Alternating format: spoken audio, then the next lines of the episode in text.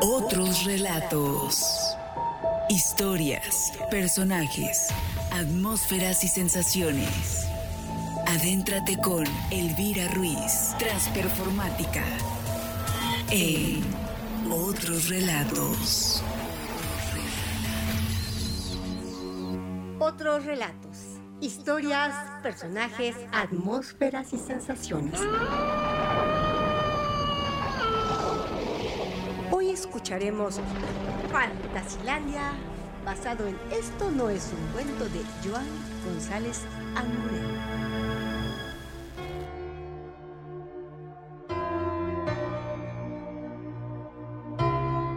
No puede ser, maestro Yoda. Simplemente no puede ser. La fantasía engañosa muchas veces es, querido Jedi. Me está diciendo que entre todos los cuentos que albergo en mi reino hay uno que es verdadero. Así ser, mi señor. He estado años recopilando esos cuentos, dándole cabida en este reino de fantasía. Y me dice que me he equivocado en uno, que he puesto la etiqueta de falso en una historia verdadera. Difícil en estos tiempos saber si historia ser verdadera o no. ¿Y qué cuento es ese verdadero? Eso descubrirlo usted, querido rey. ¿Cómo? ¿Yo solito? Convocar a todos los cuentos debe. Y después decidir el que verdadero es de entre todos. Me parece demasiado. Pregonero, convocar a todos los cuentos del reino. Por orden del rey de Fantasilandia, se hace saber a sus habitantes que se convoca a todos los cuentos al palacio. La pena por no presentarse ante esta convocatoria será la no lectura de su cuento durante dos años. Rey mío, no sé quién te ha metido esas ideas en la cabeza. El maestro Yoda, querida reina. ¿Qué sabrá ese enano jorobado? Ah, no sé, mi querida reina. Pero seguramente que sabrá muchísimas cosas más que yo, majestad. Habla por ti, soberano, que yo sé mucho más de lo que dice saber ese mentecato. ¿No lo ves? Todo lo que hay en Fantasilandia es imposible. Solo habita en la fantasía más absurda de los humanos. Y ahora, ese Yoda te pone en la cabeza que hay uno de esos cuentos que es posible y verdadero. Cariño, anule ese pregón y sigamos felices y comamos perdices, como hasta ahora. Y dejar que una historia verdadera se cuele en mi reino, eso jamás. Pues aquí te quedas. Yo me voy a la casa de la madrastra de Blancanieves, que tiene una habitación preparada para mí. Vamos, mi reina, por favor, no te vayas así, mi amor. Me voy como quiero. Adiós. Oh, mujeres, mujeres, ni aún en los cuentos se las entiende. Mi señor, el primer cuento ya está aquí estar. Bien, hágalo pasar.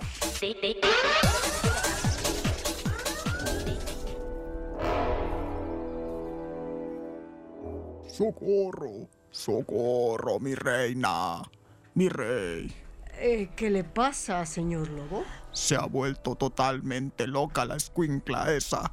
Ya no se cuentan los cuentos como antes, todo es un caos. Bueno, primero que todo, tranquilícese, por favor. Que me tranquilice. ¿Cómo quiere que esté tranquilo con esa psicópata suelta? Y viene por mí. ¿Quién viene por usted, don Lobo? Yo no quería hacerle daño. Me obliga a ser así. Usted me entiende, rey. Pero mira quién viene. Busa, busa la caperuza. A del Averno. ¿Qué ibas a hacerme? Yo, nada. De verdad que nada, caperuza. ¿Cómo que nada? ¡Hipócrita!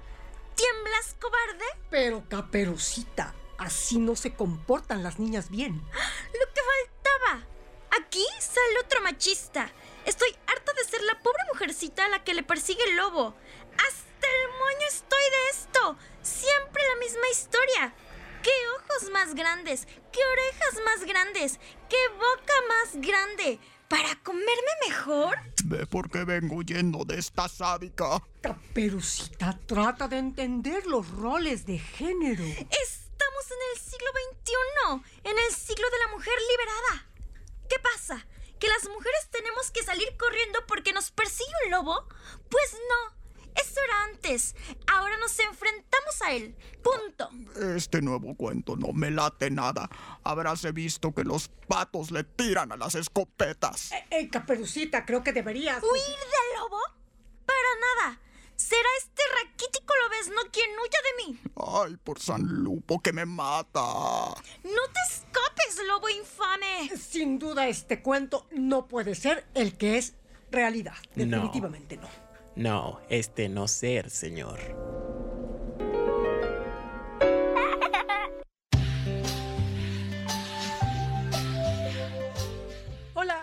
Señor Rey, soy Pulgarcito. No, no, no, no puede ser. ¿Cómo es posible? Pulgarcito tendría que ser así de diminuto, no un gigante. Todo es culpa de mi madre, ¿verá, señor Rey? Para quedarme pequeño yo debía seguir una estricta dieta a base de heno, trigo, acelgas y berros. Además, no debía comer más tarde de medianoche, de lo contrario crecería. Mi madre, con buena fe, pero poca sabiduría, me hacía comer cosas que no debía. Supongo estará contento de no ser ya de la medida de un pulgarcito. ¿Me toma el pelo? Ahora ya no puedo aparecer ni en mi propio cuento. Porque la gente se ríe de mí por ser alto. Ahora para hacer la escena de un animal me come, ya no vale un buey. Sino que tenemos que traer un animal del parque jurásico. Ya no cuadro en el cuento. Bueno, tranquilo, pulgarcito. Algún cuento habrá para ti. Lo siento, Rey. Debo marcharme. Tanta frustración y tristeza me desorientan. Oh, no me parece a mí que este cuento fuera neto, no. El siguiente cuento preparado estar. ¿Hacerlo pasar? Sí, cuanto antes. Eh, pasen todos. Descubriremos por fin el relato verdadero. ¿Quién es usted? Le estoy preguntando, señor mío. ¿Quién es usted? Oiga esto. estoy, aquí estoy,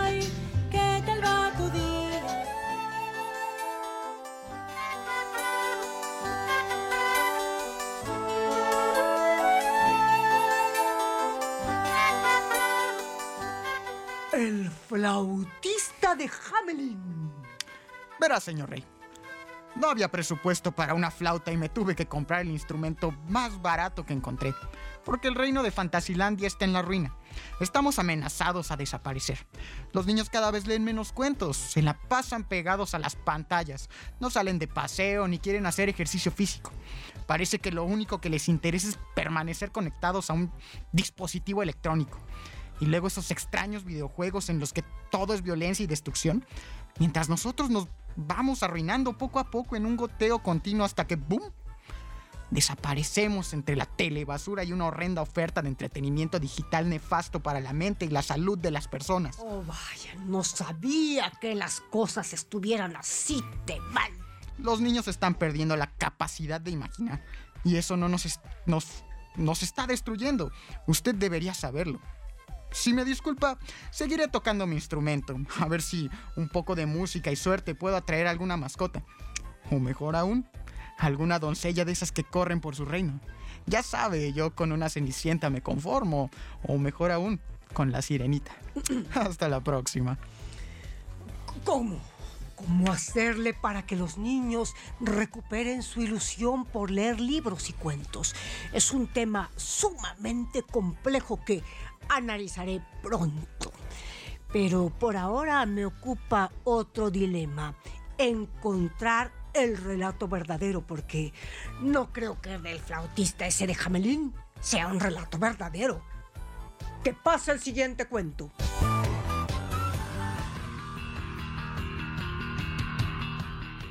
Oye, Hansel, ¿No crees que nos hemos pasado comiendo demasiadas golosinas y frituras estos días? ¡Qué va, Gretel! ¡Tú sigue comiendo!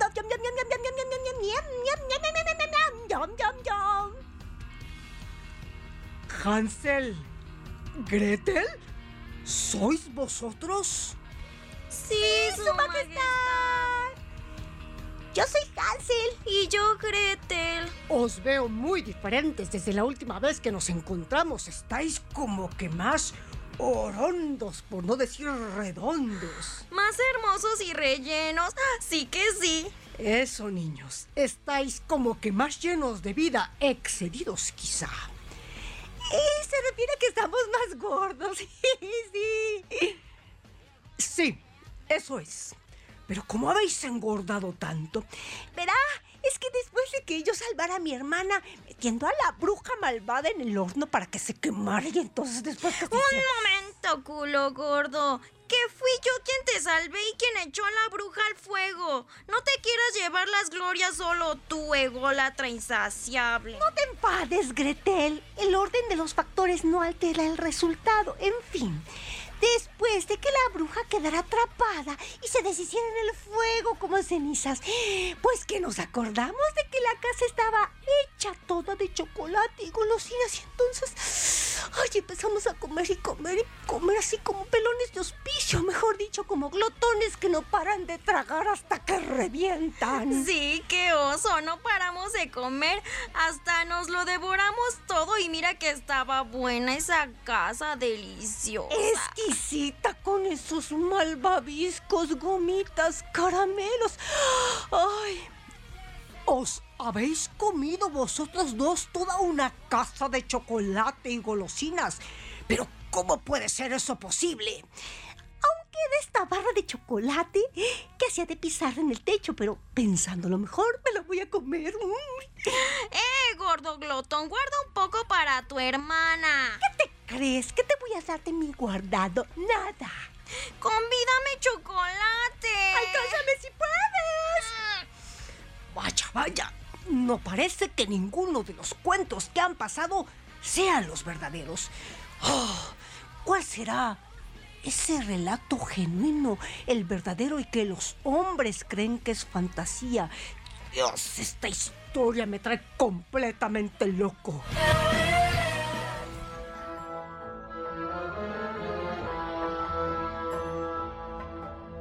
Un mundo ideal, un mundo en el que tú y yo podamos descubrir cómo los dos podríamos descubrir el mundo. Hey, hola señor Rey, ¿cómo está? Aladín, pero ¿cómo va todo? Bueno, ahí vamos tratando de salir bien con todo. ¿Y Jazmín dónde anda? En casa, con la pierna rota. ¿Y eso? Pues nada, a causa de una imprudencia tuvimos un pequeño accidente en la alfombra mágica. Yo tenía el verde y crucé la avenida tranquilamente cuando en ese momento aparece Superman, que había bebido un poco más de la cuenta, se saltó el semáforo y ¡patapum! Accidente al canto. Caramba, ninguno escarmienta en cabeza ajena. Por algo dicen, si bebes, no vueles, pero la gente no hace caso, por eso pasa lo que pasa. ¿Y a ti no te pasó nada de nada? ¿Mí? No, a mí no. Afortunadamente el genio me salvó. ¿Y a Jazmín no le ayudó? No, Mm. Es que ella no está asegurada por el genio, aunque de algún modo fue responsabilidad suya, Mm. porque en el momento de comprarnos la alfombra, ella no quiso asegurarse con la compañía de seguros Chafamex del genio. Ah, eso explica todo. Está bien, ya, comprendo. Um, la peor parte se la ha llevado la alfombra. Mírela, quedó espantosa. Sí. Ya ni anda, ni vuela, ni ríe, ni nada. No se puede reparar. Sí, pero ¿con qué dinero? El genio y yo estamos arruinados. La productora se queda con todos nuestros derechos de autor y no tenemos un céntimo. Además, con el país en crisis, ¿de dónde quiere que saque el dinero? Tendré que volver al, es- esclavizante trabajo de antes. ¿Qué trabajo? ¿De qué hablas, Aladín? Mira por ahí. Pasa un burro volando. ¿Dónde? Yo no veo nada. ¿Cómo que un burro volando? Qué raro. Se debe haber marchado el burro volador. ¡Ah! ¡Mire! ¡El burro está allí, Rey! Que no veo nada. ¿Te refieres a esa nube que parece más bien un camello? ¡Ay! Rey, le harán falta anteojos. Oh, seguro. Mire bien, el miedo no anda en burro y este hasta vuela. Dicen que hay una historia en mi reino que no es fantasía, sino que es de verdad. O sea, que existe en la realidad. Pregunta seria, Aladín. ¿Perteneces a la realidad? ¿Sí o no? Señor Rey, le acabo de contar que choqué con Superman mientras volaba con mi alfombra mágica y que me salvó el genio de la lámpara. ¿Usted cree que pudo ser verdadero? Piense un poco, hombre de Dios, tan solo aplique el sentido común. No, obviamente usted pertenece a mi mundo aristocrático fantástico. ¿Quién podrá saber cuál es ese relato verídico? ¿Quién? Lo tengo. Claro que sí. El genio de la lámpara lo sabe todo. Lo llamaremos y lo consultaremos para que nos revele quién protagoniza ese relato verdadero. Eso, Esa cosa es la lámpara mágica. No puede ser, más bien parece una olla express. ¿Qué quiere? No había presupuesto para más. Abra cadabra, patas de cabra.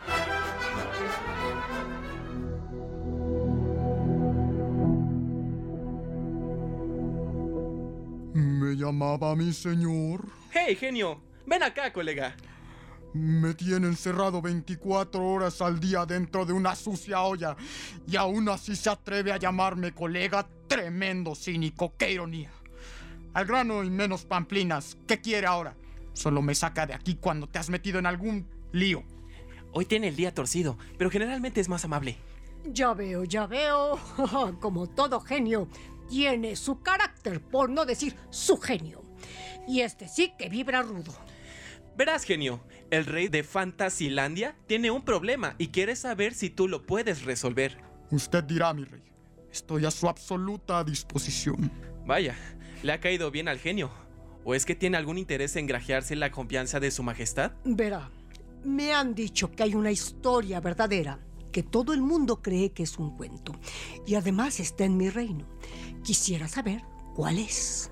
Por aquí han pasado todo tipo de cuentos y ninguno de ellos pertenece a la realidad. Si usted pudiera mostrarme qué historia es real, le estaría eternamente agradecido. Sí, es cierto lo que dice. Y yo sé qué historia es, pero prométame que si se lo muestro me dejará libre al fin. Se lo prometo que para eso tengo palabra de rey. Bien, así sea entonces. Atención, he aquí la neta del planeta. Ya he cumplido lo que usted deseaba. Ahora, cúmplame usted a mí. ¿Cómo? ¿La Navidad no es un cuento? Usted lo ha visto, Majestad, en vivo y a todo color. Vaya, vaya. Entonces, ¿por qué todo el mundo dice que la Navidad es un cuento popular que se inventaron en otro... Crea lo que quiera. Yo ya lo he mostrado, la verdad. Así que a liberarme a la de ya. De acuerdo. Cuentas claras, amistades largas. Es broma, ¿verdad? Es broma que... No va a liberarlo. Es un genio peligroso. Si lo suelta es capaz de las peores fechorías que pueda imaginarse. Lo siento, Aladín, pero se lo he prometido. Y mi palabra es de rey. No, no. Por favor. Si Jasmina se entera que he perdido al genio, Dios, no quiero ni pensarlo. Me mata. O peor aún, me hace ir de compras con ella a los bazares vintage. Comprendo, Aladín. Es una promesa que yo he hecho. Y voy a cumplirla al genio. Tengo que cumplir. Genio de los vapores recónditos. En el nombre del poder de mi reino, yo te libero. Libre, por fin soy libre como el viento, como el mar, como el sol cuando amanece. Hasta nunca, viajero farsante. Ay, por mi madre. Ay, ¿Ve esta cabeza, rey? Pues Jasmina me la cortará. Le he dejado sin el genio que le cumpla sus caprichos a mi mora de fuego. Ay, ¿qué será de mí? Lo siento, pero tienes que aprender a hacerte responsable de las consecuencias de tus actos. No siga, Su Majestad. Me voy. Lo tengo, señor, lo tengo. Permítame darle la primicia. Por fin se revelará la verdad que tanto buscaba. Tiene el qué, querido mensajero. La historia que es verdad, de veritas. Así dicho, no se le creerá a mi rey. Pero la historia que es verdad va de... No me digas. La Navidad. ¿Cómo lo has sabido? Si todo el mundo dice que es un cuento, que es imposible que el Hijo de Dios se hiciera hombre y naciera en un pesebre y que lo cobijaran apenas con paja. Imagínese, por lo menos le hubiera dado hipotermia. ¿Cómo ha sabido usted eso, mensajero? He investigado mucho, señor. He recorrido todos los parajes de su reino. He interrogado a muchísimos de los personajes de sus cuentos, hasta que he llegado al pequeño pesebre donde está el niño recostado. La verdad, al principio no sabía si eso era un cuento o no. Parecía todo tan real, pero a la vez tan extraordinario. Sí, pero dígame, por favor, ¿cómo supo que eso era real? Ah, porque muchos historiadores de todos los siglos nos hablan de la persona de Jesús, de sus milagros, de su vida, de su muerte y de su resurrección. Es simplemente extraordinario, maravilloso que el creador del universo se hiciera humano para salvar a cada uno de los seres que habitamos este mundo contradictorio. Voy a divulgar el milagro divino, aunque la gente de poca fe dude y lo vea todo como un mito más de Fantasilandia. Es mi obligación demostrar que la Navidad no es un cuento, sino que es una realidad que puede salvarnos. Sí, esperemos que todo lo que ha sucedido hoy aquí haga reflexionar a nuestros queridos receptores y que nunca olviden que la Navidad no es un cuento, sino un milagro divino.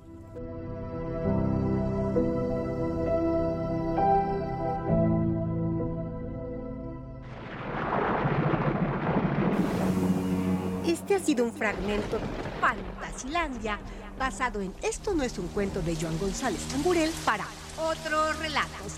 No te pierdas nuestras siguientes historias, personajes, atmósferas, sensaciones. Banco de voces, Rey y Hensel, Elvira Ruiz. Yoda, Mensajero, Pulgarcito y Aladín, Jesús Baez. Reina, Caperucita y Gretel, Alejandra Rey. Pregonero, Lobo, flautista de Hamlin, genio, Alexis Aglaé. Narración, guion y dirección, Elvira Ruiz Vivanco. Compártenos tu historia. Esto es Otros Relatos. Otros Relatos.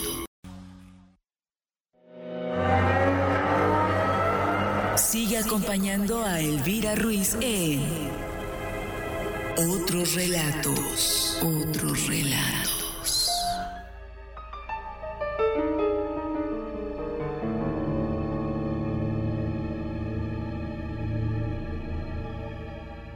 Análisis críticos de Otros Relatos. Análisis crítico a partir de los fragmentos de cuentos que componen la dramaturgia Fantasilandia por Elvira Ruiz Vivanco. El cuento como recurso educativo puede ser una herramienta muy útil para trabajar diversas áreas y contenidos. Es muy común que los docentes pidan a sus alumnos que escriban historias a partir de sus vivencias personales sobre aquello que más les gusta, sobre cuál sería su excursión preferida. Claro, porque el cuento nos permite trabajar de forma interdisciplinaria, actividad que puede variarse de muchas maneras, siendo conveniente que la enseñanza de diversos conocimientos se nutra de diversos recursos, entre los cuales se puede encontrar el cuento, mismo que resulta una herramienta adecuada para la educación en general, pues en esta fase las niñas y los niños viven inmersos en un mundo imaginativo y esto les permite adentrarse en los cuentos e identificarse con los personajes y aprender muchos contenidos nuevos. Evidentemente, uno de los elementos más importantes de la educación es la comunicación.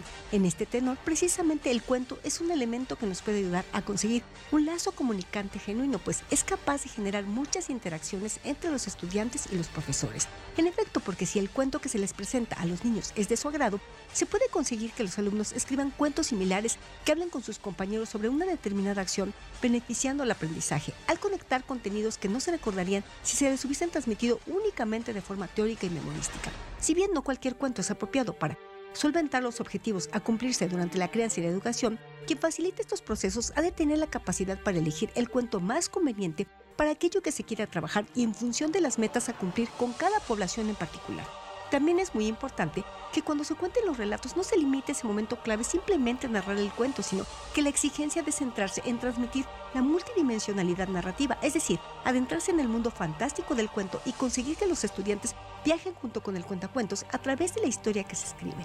Por otra parte, también es importante que los facilitadores, animadores, tutores o docentes estén dispuestos a ir mucho más allá del entretenimiento inmediato e incluso, si se da el caso, de no encontrar un cuento así de una determinada temática en general, sino buscar el apropiado, pues habrá que escribirlo si es necesario para de esta manera tener una continuidad en la metodología formativa utilizada.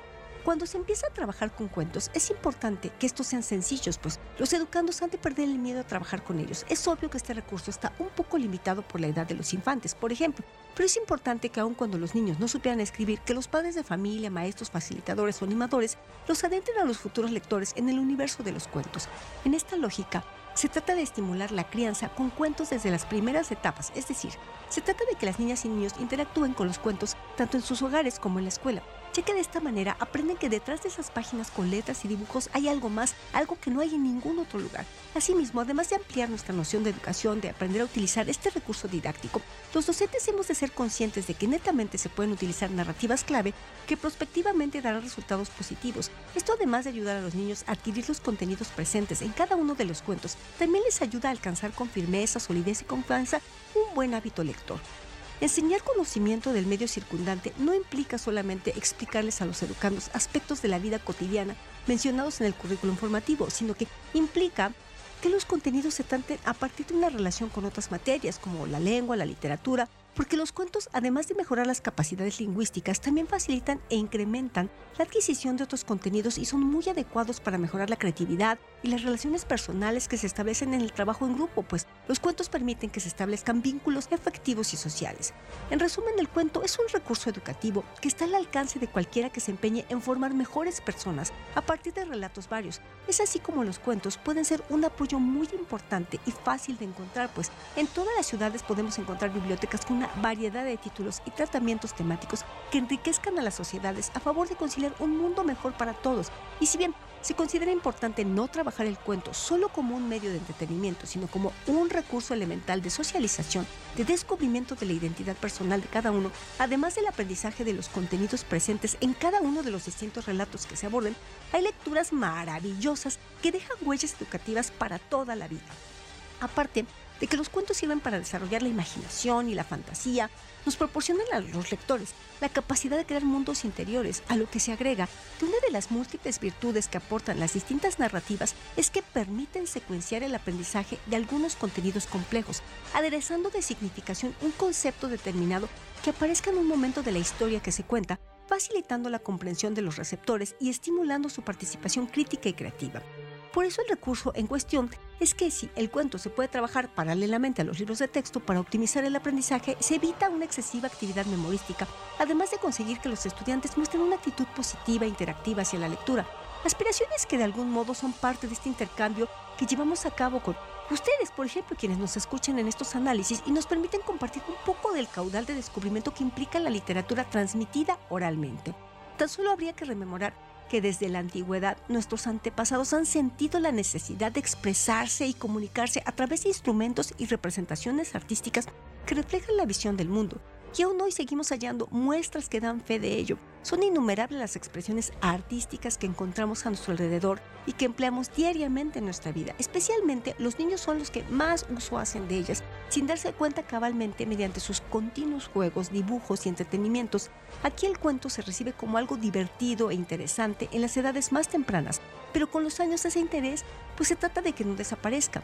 Ha de aprovecharse la curiosidad propia de estas edades para ofrecer alternativas innovadoras que permitan a los chicos no perder esa ilusión y hambre curiosa por conocer más y más. Desde el eje que nos convoca, se pondera la metodología educativa a través del cuento propiciando el acercamiento a diversas manifestaciones culturales y artísticas, tanto del entorno más próximo como de cualquier lugar del planeta recurriendo a producciones editoriales de épocas anteriores o lecturas contemporáneas. Los educandos pueden adentrarse a la historia para conocer el origen del cuento y cómo su temática, su contenido y las creencias y valores han ido evolucionando hasta hoy, pudiendo descubrir cuentos tradicionales, mitos, leyendas que siguen perdurando hasta nuestros días. Así, acogiendo el cuento como método de aprendizaje, se incrementaría en el alumnado la curiosidad por la elaboración artística y la herencia cultural, descubriendo los lectores con el recurso que se propone el surgimiento de incontables mundos nuevos escondidos en la literatura, con lo que se adquieren valiosos aprendizajes.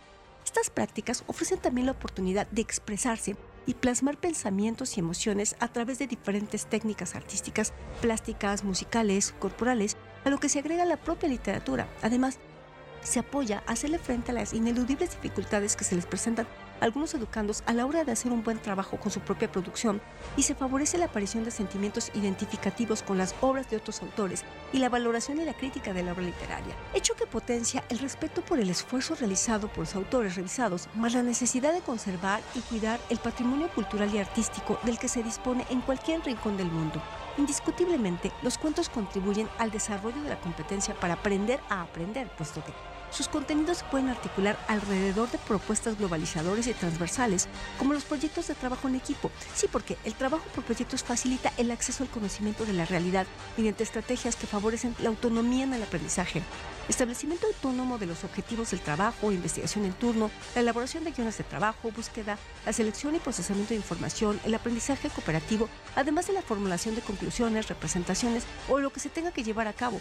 Para ello, los participantes precisan valerse de diferentes técnicas de aprendizaje como resúmenes, esquemas, mapas conceptuales, mentales, para así organizar, memorizar o recuperar las numerosas interrelaciones y la información del área de conocimiento del medio natural, social o cultural que se lleve a cabo.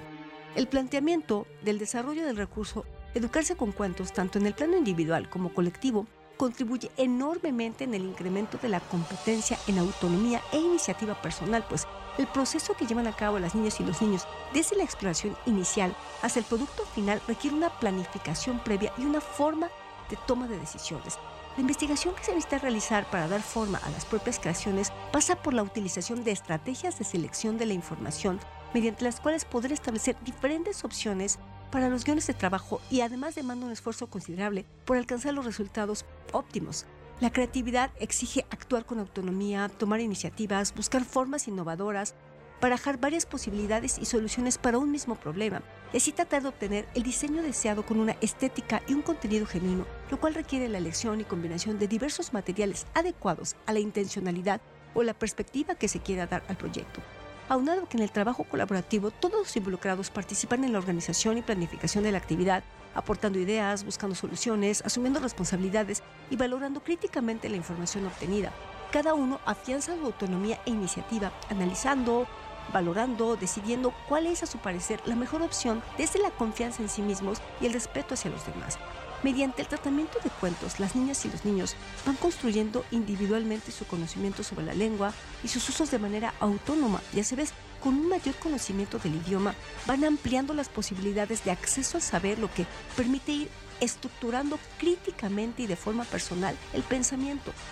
Insistimos, es que los cuentos como recurso educativo pueden ser un complemento sumamente útil para potenciar la asimilación de los contenidos propios de las ciencias humanas, naturales, sociales esto junto con otros recursos puede ayudar a hacer una programación mucho más variada y divertida, fuera de, lo común, nada aburrida y que no obture la creatividad, modificando el tradicional juego de roles en el que el maestro es el protagonista del proceso de enseñanza-aprendizaje y el estudiante un pasivo que no interactúa con el medio que le rodea.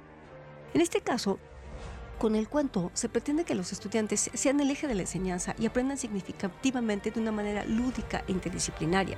También se quiere conseguir los maestros no se enseñan únicamente los libros de textos, pues existe una gran variedad de recursos que apoyan los contenidos del área del conocimiento del medio, ya sea natural, cultural, social, artístico o el que se esté llevando a cabo. Así el cuento se vuelve una herramienta ideal para fomentar el gusto por la lectura, cimentando un buen hábito lector, lo cual consideramos que es fundamental para desarrollar la competencia lingüística presente en todos los aprendizajes, que se darán tanto en el ámbito social como escolar como personal. Además, con el cuento se puede trabajar la cooperación, la socialización, el trabajo en equipo, el conocimiento de las propias capacidades, así como la del resto de los compañeros, el respeto, las normas de convivencia, en fin, una serie de contenidos académicos, personales, sociales, culturales. Y el cuento como recurso sirve también para fomentar una educación inclusiva en la que se tiene en cuenta la diversidad en el aula, el respeto de ella y su puesta en práctica, así como la capacidad de cada integrante y la del grupo clase. Esto es muy, está muy relacionado con el hecho de que el cuento se presenta como un instrumento súper favorable para trabajar el aprendizaje en valores desde lo social, que nos permite establecer unas relaciones con los demás mucho más sanas y tener respeto hacia las personas, también por la naturaleza, el medio ambiente, o sea, todo lo que nos rodea. De esta manera contribuimos a formar mejores ciudadanos que forjen mucho mejores condiciones de convivencia.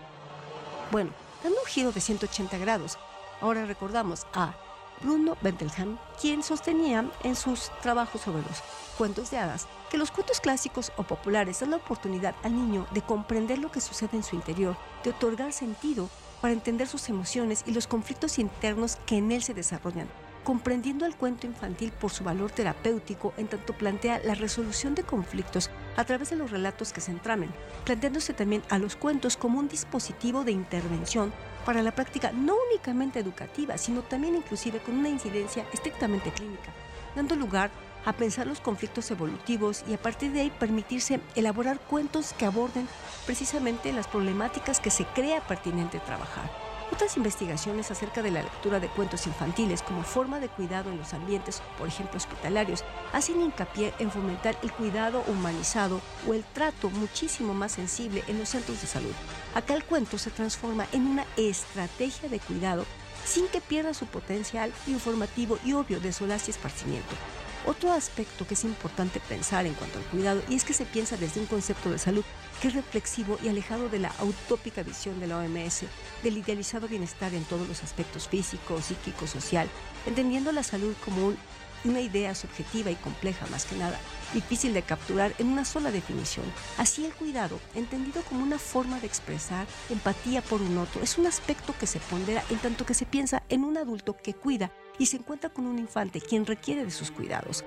Razonando la idea acerca de los cuentos infantiles y su relato, pregonando de alguna forma la idea de cuidado, ¿los cuentos cuidan? ¿Desde qué conceptualización de salud podría tomarse el recurso del relato como medio de alivio? ¿Contar es cuidar?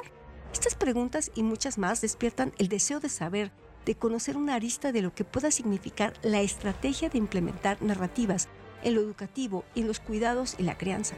En una experiencia cotidiana de un niño frente a un cuento que le gusta mucho y lo mantiene atrapado en su trama, pide reiteradas veces que se le deleite con esa lectura, reclama una historia que lo nutra, que lo pueble de sentidos y del cual necesita un después para que lo pueda significar.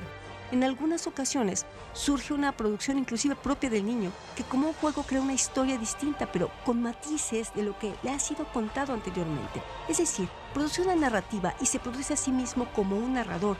De este modo, el cuento habilita a crear un juego que es el de contar para un otro o para sí mismo. En este punto de inflexión aparecen otras preguntas. ¿El cuento puede seguir desde este lugar que se plantea como intermediario para el psiquismo o algo más quizá? ¿Es el cuento en la vida del niño un mediador o un productor de un sujeto particular? Con estos otros relatos intentamos abonar a estas relevantes e ineludibles cuestiones que nos interpelan.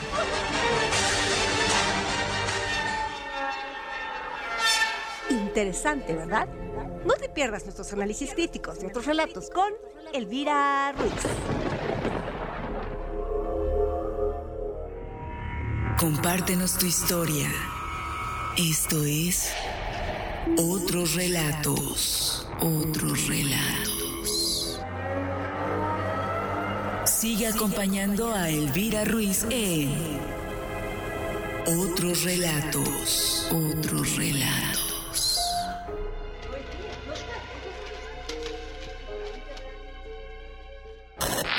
Datos curiosos.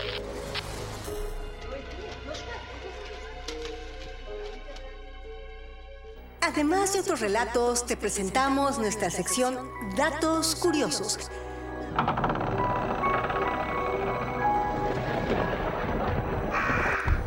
Los datos curiosos de Fantasilandia son...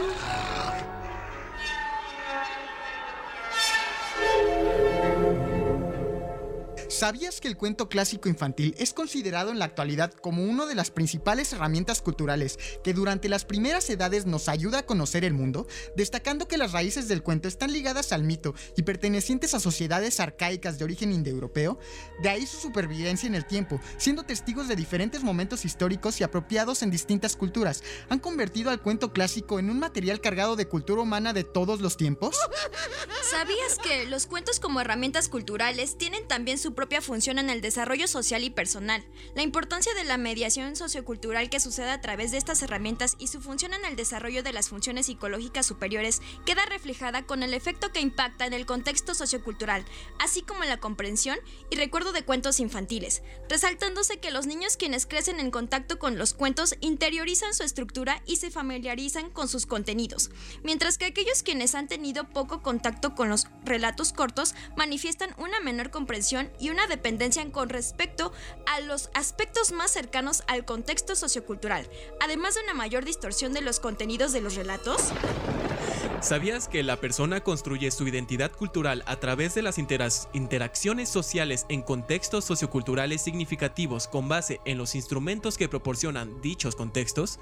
A su vez, ellos están relacionados a pauta de conducta, modelos de relación y formas de interpretar la realidad, valores, etc. En este sentido, las principales instituciones educativas, como son la familia y la escuela, van cobran enorme, enorme importancia al ser los primeros contextos en los que el niño o la niña entra en contacto con la cultura. Por tanto, una de sus principales funciones va a consistir en proporcionar esas herramientas necesarias para desarrollarse y construir su identidad. ¿Sabías que además de las motivaciones intrínsecas del niño o niña de construirse como adultos, ellos se encuentran en las personas con las que comparten una identidad sociocultural, ciertos modelos a los que aspiran, encontrándose en estrecha relación con las expectativas que se proyectan sobre ellos desde su nacimiento? ¿Sabías que la importancia de la identidad cultural para la apropiación de un determinado valor o antivalor nos lleva a focalizar nuestra atención en los agentes significativos que se nos ofrece como modelos para construir esa identidad cultural construida esencialmente por valores?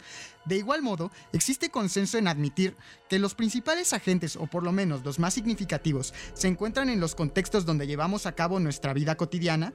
De aquí el papel principal que se le otorga durante las primeras etapas del desarrollo a la familia, la escuela y por su omnipresencia a los medios de comunicación y las nuevas tecnologías de la información. ¿Sabías que la familia es uno de los principales agentes implicados en el desarrollo de los educandos y por tanto en la transmisión de valores? Su importancia no solo viene determinada por tener como funciones principales el satisfacer las necesidades de supervivencia del niño o niña a través del cuidado y la protección, además de promover el desarrollo personal en todas sus dimensiones, sino porque es en ella donde inician y donde se llevan a cabo los primeros contactos con la cultura.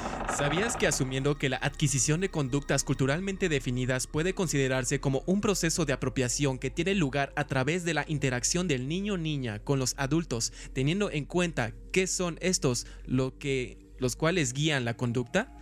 Efectuándose las, las, actividades infantiles en un determinado entorno sociocultural organizado por adultos quienes poseen metas específicas, ofreciendo a los niños pautas de actividad y modelos desde los cuales adaptarse al entorno. ¿Sabías que por sus características la familia es considerada como uno de los contextos más influyentes en el desarrollo de los niños y las niñas y por tanto se encuentra en una posición privilegiada en la transmisión de valores?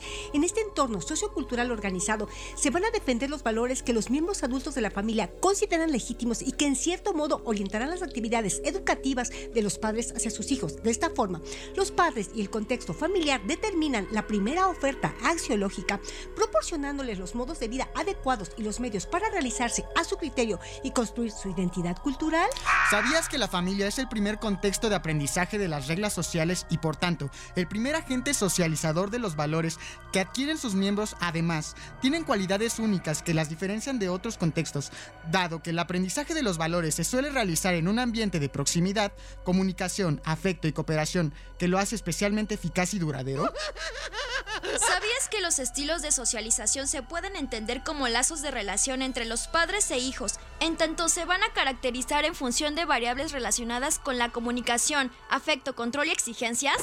¿Sabías que resulta esencial en la educación en valores que los padres sean conscientes del modelo axiológico que representan y transmiten de forma explícita e implícita con su discurso y conducta, considerando que dentro de un clima democrático y afectivo se establecen las condiciones óptimas para que los niños y niñas legitimicen dicho modelo y lo hagan propio? ¿Sabías que en la actualidad existe una conciencia social sobre la importancia e influencia que tienen los cuentos en el desarrollo de la niñez, en especial en lo que concierne al aspecto emocional y social, considerándose el cuento como un instrumento transmisor de cultura y por lo mismo de valores? Estas dos ideas han ocasionado la preocupación a lo largo de la historia de la literatura infantil y juvenil sobre lo que era apropiado o no para la niñez, trasladándose el debate al ámbito de los cuentos clásicos? ¿Sabías que las reivindicaciones que desde las diferentes corrientes se han manifestado en cuanto a lo que es adecuado o no, en sintonía con los valores emergentes de la sociedad actual, se han materializado en la reescritura de muchos de los cuentos clásicos?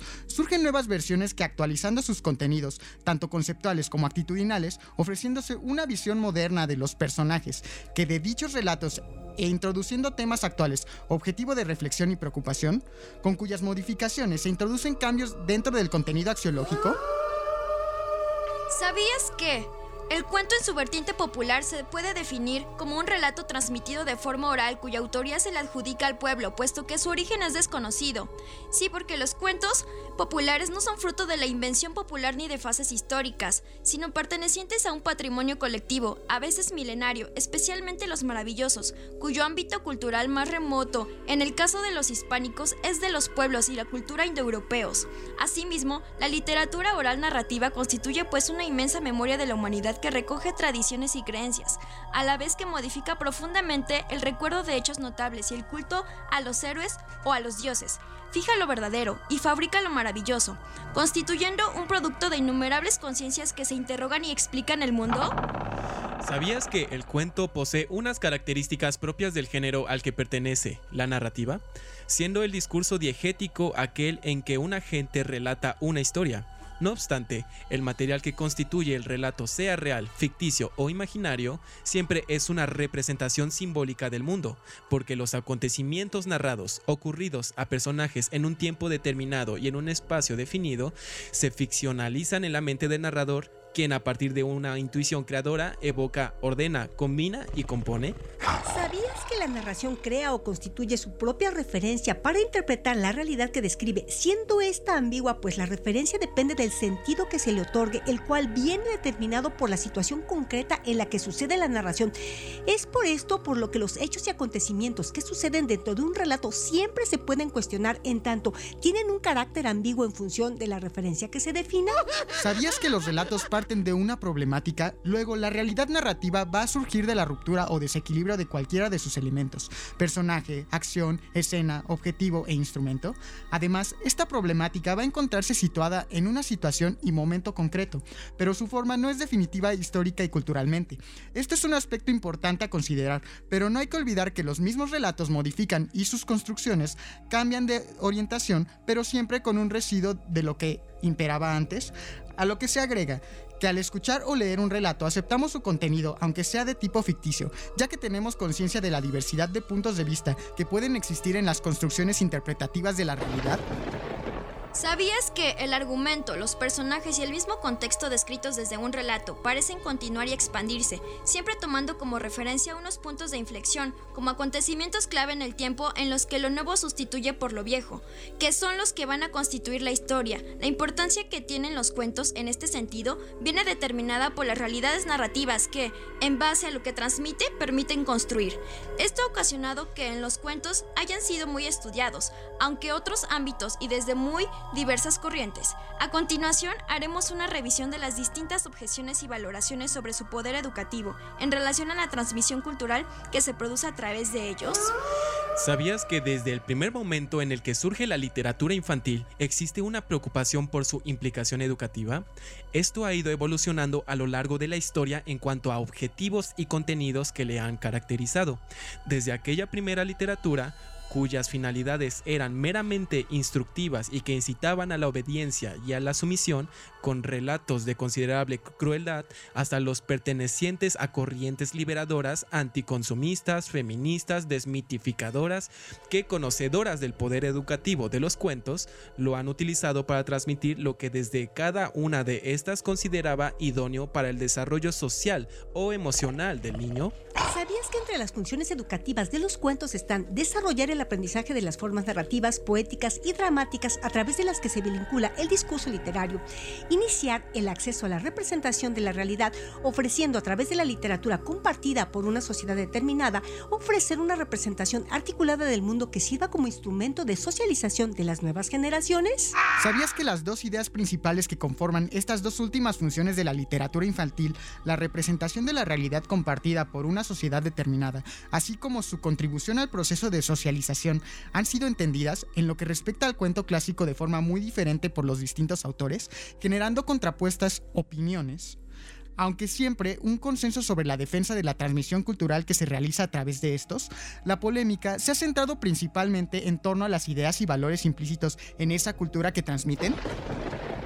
¿Sabías que no hay duda de que los valores en el cuento se dan de forma natural, tanto si es por voluntad implícita del autor como si no existe una intencionalidad? Cuando hay intenciones, estas pueden ser desde el adoctrinamiento a la manipulación. Muchas veces se ha fijado más la atención en la utilización de los cuentos para fomentar valores tanto conceptuales, actitudinales como morales, pasando por encima del valor intrínseco que supone a cada niño la respuesta que los cuentos ofrecen a sus necesidades y su disfrute. ¿Sabías que dentro de la literatura infantil y juvenil en general encontramos que en algunos casos y fruto de los ideales dominantes de la época se han promocionado lecturas con contenido que actualmente reconocemos como discriminatorios? Fruto de esta preocupación y en sintonía con esta última reclamación surgen diferentes corrientes, trabajos de investigación que buscan constatar de forma empírica esa carga ideológica y axiológica que en muchos casos actúa en perjuicio de los niños y niñas. ¿Sabías que existe una preocupación entre educadores, escritores y editoriales que se han reflejado en la proliferación de creaciones literarias destinadas a la infancia y la juventud, marcando una nueva etapa en la que se tiene un especial cuidado y sensibilidad en lo que desde las diferentes corrientes se considera política y socialmente correcto? Surgen nuevos temas en épocas pasadas considerados tabúes o no apropiados para la infancia, pero que son reflejo de las nuevas preocupaciones y problemas sociales de compleja actualidad. ¿Sabías que los libros dirigidos a los niños y niñas han tenido que variar pues su tema tanto para reflejar problemas y formas de vida propios de la realidad de los lectores como para responder a la preocupación educativa que fruto de nuevas actitudes morales debilita el consenso sobre la preservación de la infancia como una etapa inocente e incontaminada propia de la narrativa de las décadas anteriores? ¿Sabías que el cambio de valores conduce inevitablemente a una nueva consideración de la literatura infantil, encontrando su manifestación más clara en la incorporación de temas no tratados hasta entonces? En esta nueva visión se van a defender a los grupos socialmente débiles o diferentes de la mayoría, además de realzar la vida que respete la naturaleza. Además, estos nuevos temas reflejan el conflicto como una parte inevitable de la propia vida. La nueva temática va a estar caracterizada por la elección de temas sociales que responden a una gama de valores formada por la libertad, el respeto y la tolerancia, así como la defensa de una vida placentera para las personas. Los valores propuestos se van a contraponer a los propios de la sociedad postindustrial, por los problemas derivados de la agresión hacia los propios ciudadanos explotados, alineados y reprimidos, hacia la naturaleza y hacia las razas o culturas maltratadas o aniquiladas. ¿Sabías que dentro de la literatura infantil esta problemática sobre la cultura implícita que se transmite ha sido objeto de estudio y revisión desde hace algunos años? Como consecuencia de este tipo de estudios, las aportaciones que se han dado desde cada uno de ellos han empezado a calar recientemente y reflejarse en el contenido de los nuevos materiales que tienen como destinatarios la etapa infantil. En la actualidad, podemos encontrar dentro de la literatura infantil materiales que contemplan los problemas y preocupaciones sociales actuales, como por ejemplo la discriminación de género de las minorías, que traten sobre la inmigración y la multiculturalidad. ¿Sabías que el cuento clásico infantil, ya sea por transmisión oral, escrita o audiovisual, sigue formando parte del mundo de los niños, creados, recreados o apropiados en su primera versión escrita hace cuatro o cinco siglos atrás en su versión oral? Aún no se ha determinado su origen, aunque se hipotetiza que se encuentra en versiones estas que han sido constituidas como una de las herramientas culturales más características de las primeras edades para conocer el mundo y comprender la naturaleza compleja del ser humano?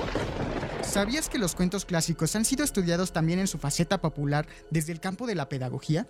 Estos han sido analizados para definir su pertinencia y utilidad como materiales didácticos usados dentro de la educación formal en su transversalidad. En ellos se analiza su adecuación en función de los contenidos de las áreas expresadas en valores para ser utilizados como materiales didácticos. Aunque en la revisión de la literatura existen sobre el tema no encontrados estudios que determinen concretamente y de forma empírica su contexto axiológico, los valores que realmente se transmiten a través de esos cuentos clásicos infantiles, discutidos y tan apreciados por los niños y las niñas. ¿Sabías que los cuentos que desde muy pequeños les contamos a los niños y las niñas van a constituirse como una primera ventana abierta al mundo de los valores, con el que van a experimentar en su propia construcción del relato, que les es narrado o que ellos y ellas mismas leen, situaciones, acciones, contextos, todos ellos impregnados de los valores humanos que se consideran dominantes en la época y contexto en el que fueron escritos.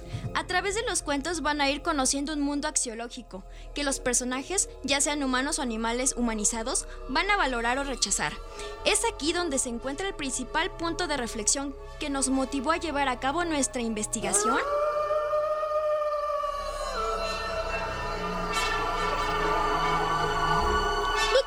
los datos curiosos de otros relatos con Alexis Aglaé. Alejandra Rey. Jesús Baez. y Elvira Ruiz.